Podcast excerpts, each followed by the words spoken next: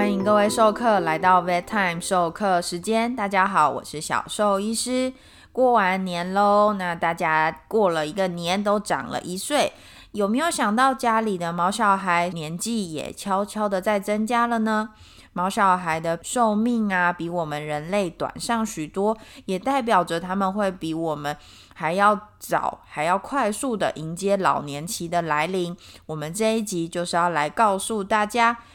老年狗狗、老年猫咪的认知障碍是怎么样的一回事哦？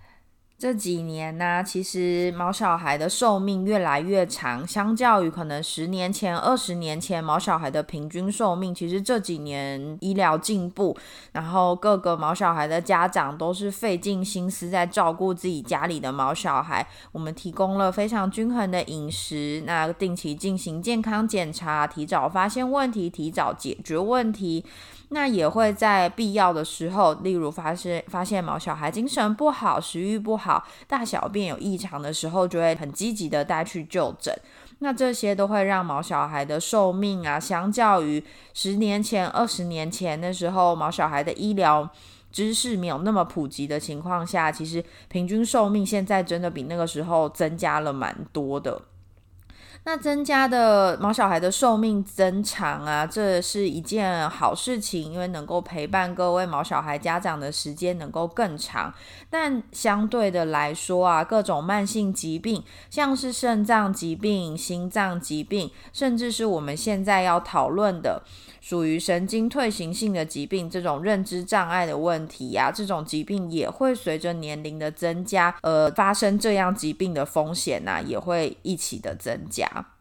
那有些主人会觉得啊，会不会是我们现在呃生活形态发生了什么问题？是不是给他们吃了太多人工添加物？是不是使用了？太多的呃化学产品之类的，造成毛小孩罹患这些肿瘤啊、这些慢性疾病的风险增加，其实也是不能这样讲啦。因为你年纪增加，你罹患这些疾病的风险相对就是比较高。像是当呃，如果是比如说三二三十年前，呃，狗狗的平均寿命大概是十二岁、十三岁的时候。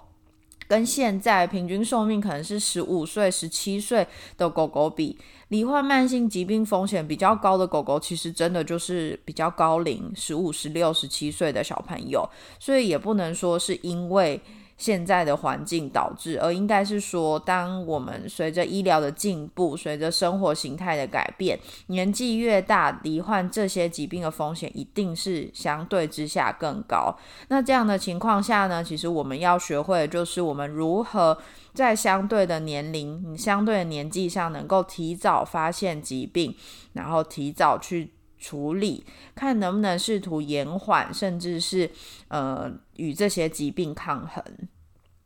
那我们现在今天要讨论这个认知障碍啊，其实有些人会说啊，这个就是老年痴呆症啦，跟人的状况很像。那到底什么是认知障碍？认知障碍白话一点来说，就是对于狗狗或是猫咪，它们本人原本认识这个世界的反应以及思考模式发生了一些问题。举例来说好了，有些小朋友，我不知道大家有没有看过，之前有一个在疯传的一个影片，大家都觉得很可爱。那小兽医师是觉得有点可怜啦，就是有一只柴犬，它顶着那个沙发，然后卡在那个角落，走不出来，在那里哭。那这个其实就是还蛮典型认知障碍里的其中一个行为。那我们来简单的介绍一下认知障碍这个，呃，它算是一个综合症，也就是它会有几个常见的典型状况。那第一个就是迷失方向，迷失方向这个跟人还蛮像的，就是出得了门回不了家。毛小孩也是会有类似的状况，但是因为他们通常不会独自出门，那比较会是诶，平常散步的路径，他突然不会走了，又或者是他可能在家里行进的路线，平常都会从客厅走回卧房，然后突然走出卧房的时候啊，他没办法再走回到客厅，他可能就会卡在走道上面，不知道该怎么办。那再来就是改变社交行为，社交行为啊，包含跟人的互动，以及包含跟家庭家里其他成员、其他狗狗、猫咪的互动发生了问题。以前可能对主人很撒娇，那看到主人就会呃站起来打招呼啊，然后或者是开心的吠叫，或者有些小朋友是会转圈圈什么的。改变社交行为的情况下，它可能看到主人没什么反应，那或者是呢，以往跟家里的其他成员，比如说跟另外一只狗狗相处是没有什么问题，现在会突然开始对另外一只狗狗就是吠叫啊、龇牙咧嘴之类的。那再来有一个非常常见，也是最多最多。主人有感的，就是改变睡眠周期。改变睡眠周期呢，其实呃，在蛮多人的老年痴呆症也有类似的情况哦。那改变睡眠周期呀，很常见，就是白天一直睡觉，晚上不睡觉，然后晚上什么凌晨两三点开始在那里吠觉，又或者是凌晨两三点啊，然后在家里走过来走过去，走过来走过去，不知道在做什么的。那有些小朋友呢，是以往都是在厕所便便尿尿，或者是呢以往不会在家里便便尿尿，一定要带到外面散步才会。诶，现在变成会随地在家里就直接大小便的也是有。那一般这些生活作息改变之外啊，情绪的影响也是其中一个。有些小朋友会变得非常的焦虑，没有看到主人马上哭的，就是。哭天抢地，然后一直哼，一直哼，或者是一直吠叫，一直吠叫，这也是其中一个症状。那我不知道大家听完这些狗狗认知障碍可能会出现症状，不知道心里会觉得会不会觉得，哎，怎么好像这个我们家小朋友有，哎，那个我们家小朋友也有。大家要稍微注意一件事情，狗狗的认知障碍这件事情不是可以轻易随意的就下诊断的哦。我们必须要配合其他的检查。为什么小兽医师要这么慎重的跟大家说，一定要配合其他的检查，不能光靠我刚刚说的这些行为的改变来判断家里的毛小孩是不是有认知障碍的问题呢？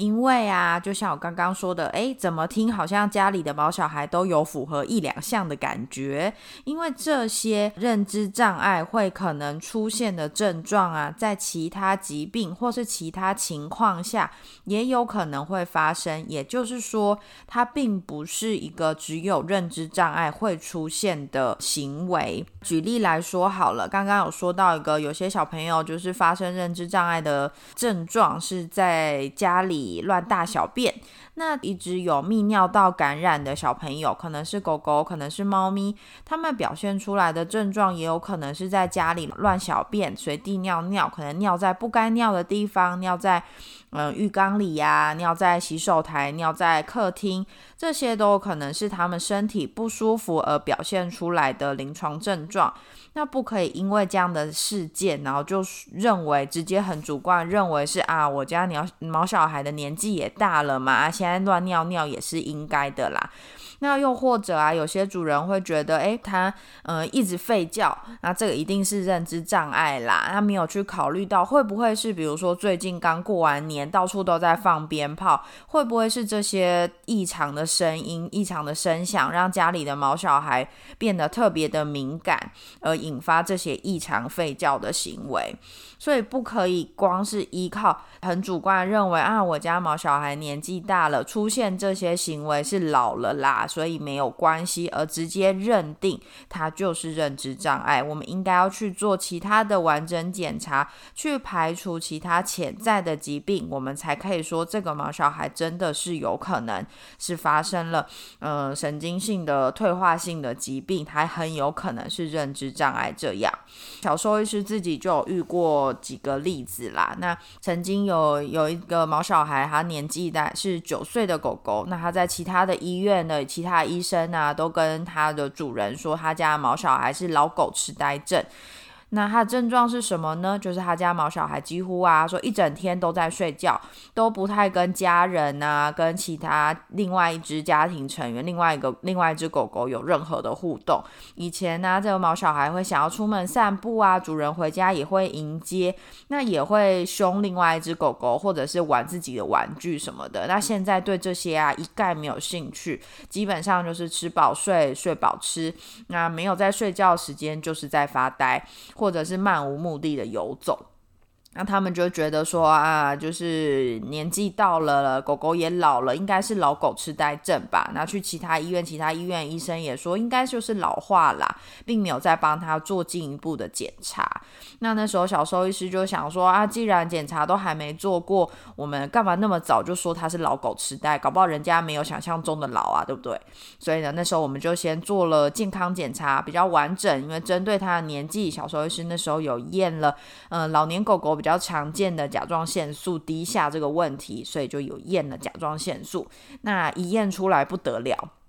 它的甲状腺素正常的话，狗狗应该是数值会在大概是一以上啦。那这只狗狗啊，它的甲状腺素的数值啊是低到机器就。跟我说他测不到，他就是零点三、零点四以下。那当然，这个数值就是非常的低。在甲状腺素低下的时候，我们一般来说还会去排除其他的慢性疾病导致身体的甲状腺素伪性低下。那那时候做完检查，其他的部分基本上都还蛮正常的。所以呀。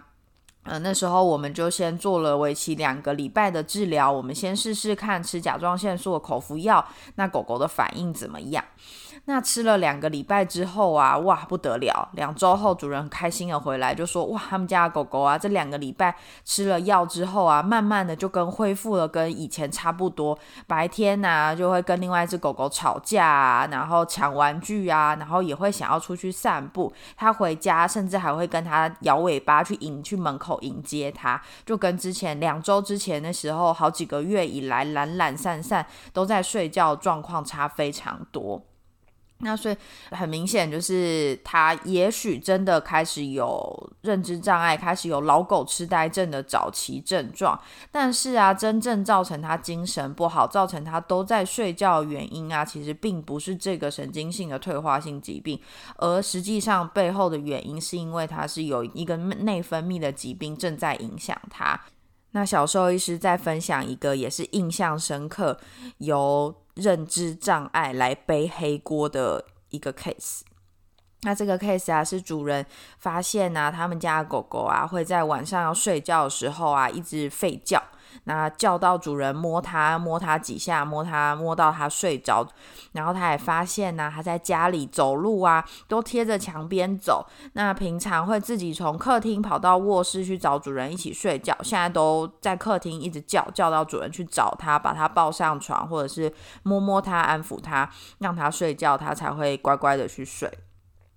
那出去外面散步，以往啊都是会横冲直撞。那他们有时候去 A 公园，有时候是去 B 公园，那有时候是去便利商店啊。每天走的路径都不太一样，因为想说，哎，狗狗很活泼嘛，蹦蹦跳跳的。最近啊，就变得很反常，不太愿意出门。那出门也都贴在主人脚边走，好像很害怕。那有时候遇到阶梯呀，或是有一点那个斜坡的地方啊，它就会在那边左右走来走去，走来走去，就想要主人抱它。那主人就想说啊，年纪也大了，还要上网查资料，就想说，诶，这个跟认知障碍的那个无法辨别方向，对平常熟悉的环境很迟疑、很畏惧，然后半夜会嚎叫啊，会吠叫，又很焦虑，很需要主人安抚，诶，好像都符合哦。